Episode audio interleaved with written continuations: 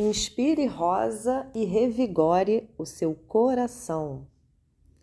Olá, temos mais um episódio hoje do Inspire Aromas, falando sobre esse óleo essencial, esse aroma tão nobre que é o aroma de rosa.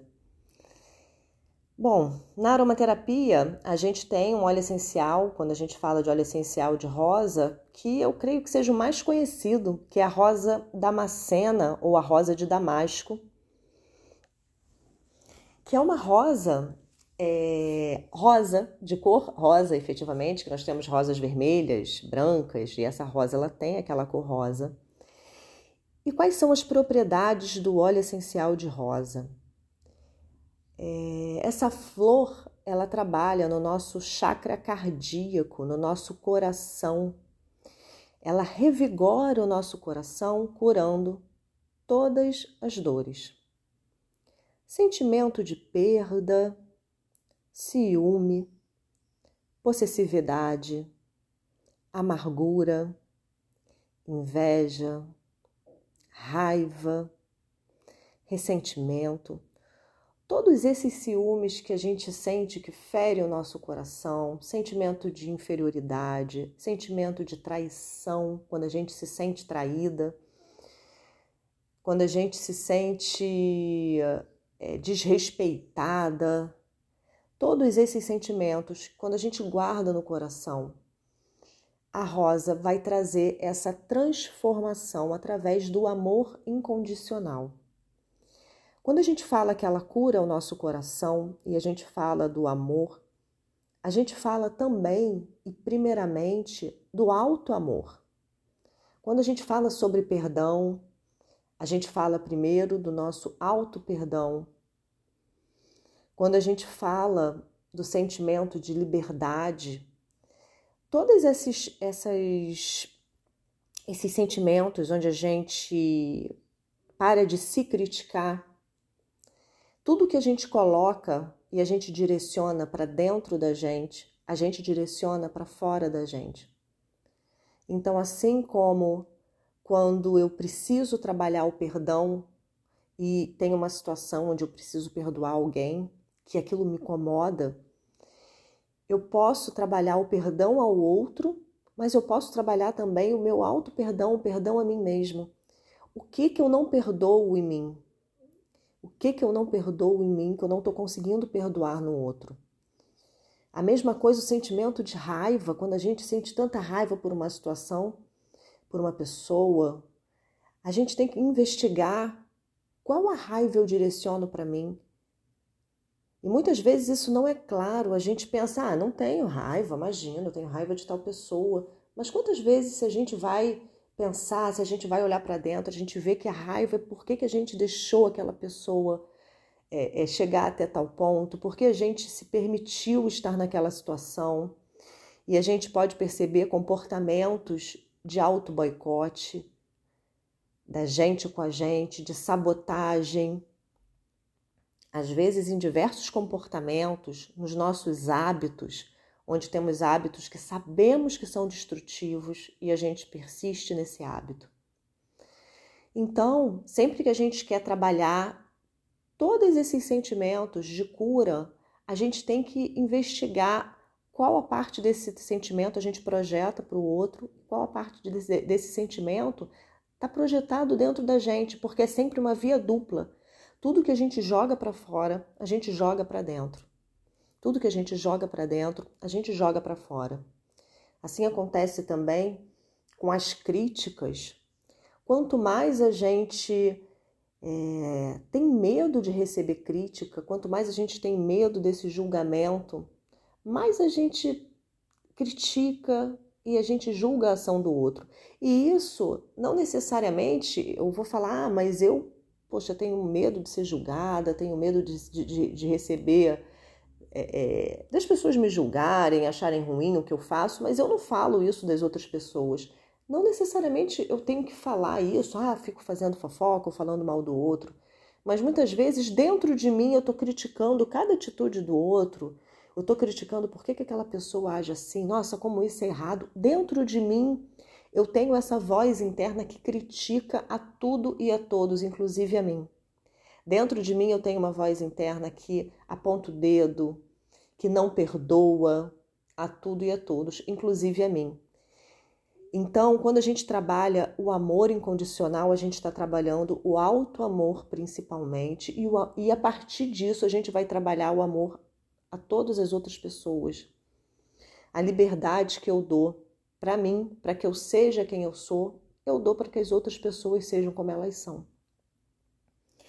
Então, quando a gente fala do óleo essencial de rosa, a gente fala desse sentimento de alto amor, de liberdade, de me permitir ser quem eu sou, com aceitação, com acolhimento, de me expandir no mundo, de me comunicar com as pessoas a partir dessa minha verdade e de ter o coração aberto para é, me conectar com as pessoas a partir da verdade, a partir do que elas são, conseguir enxergar nas pessoas o que elas têm de, de, de divino, o que elas têm de bom. Todo mundo tem um lado imperfeito, e mas sempre é possível que a gente se conecte com a outra pessoa com o que ela tem de, de, de espiritual, com o que ela tem de perfeito, com uma pessoa é, é simples que cada um de nós somos.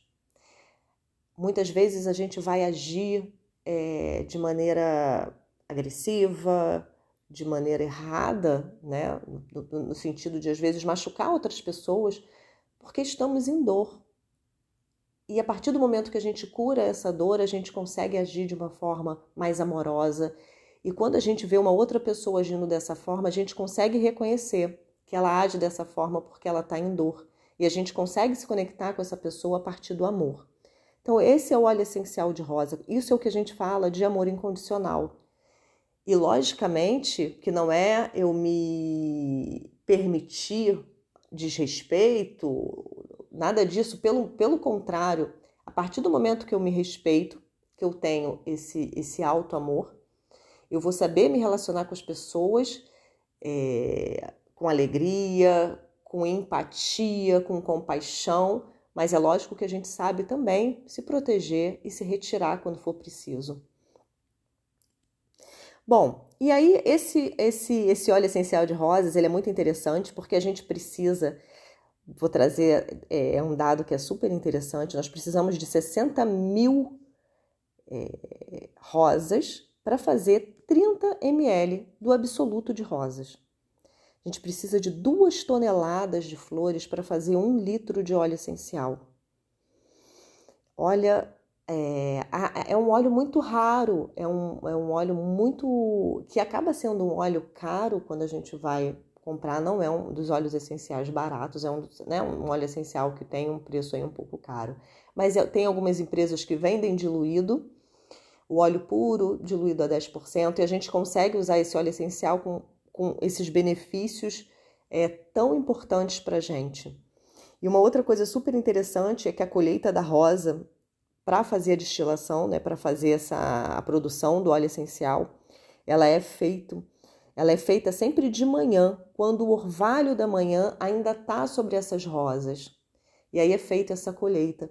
E olha que interessante, quando a gente trabalha com o floral, florais, que não, que não tem nada a ver com aromaterapia, dentro do floral a gente trabalha com uma, um princípio mais parecido com a homeopatia, onde tem ali a vibração da flor, mas não o princípio ativo químico.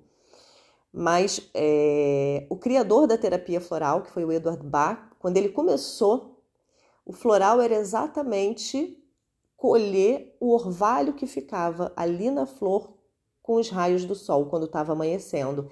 Esse orvalho é essa substância curativa que trabalha na nossa na nossa vibração, nessa nossa parte sutil, reverberando qualidades que a gente precisa.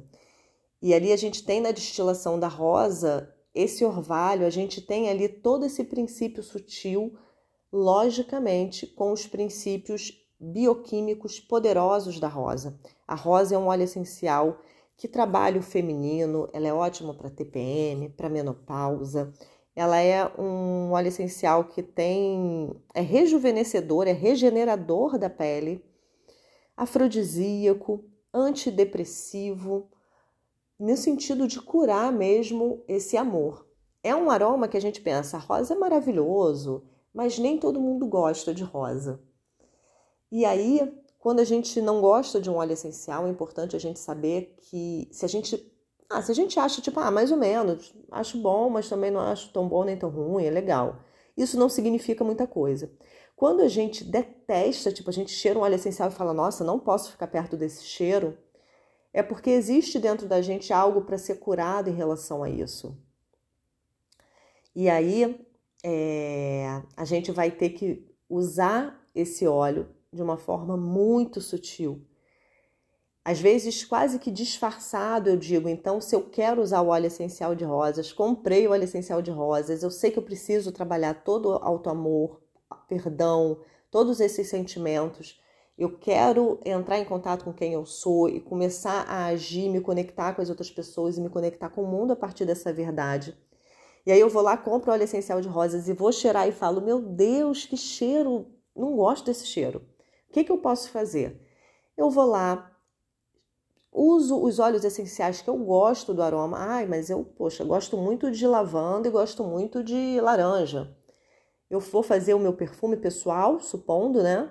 E aí eu quero colocar 10 gotas lá no meu frasquinho de óleo essencial no total. E aí eu pego essas 10 gotinhas, eu coloco é, cinco gotas de lavanda. Estou falando aqui para dar um exemplo só. Cinco gotas de lavanda, quatro gotas de laranja e coloco uma gotinha dessa rosa que vai me curar.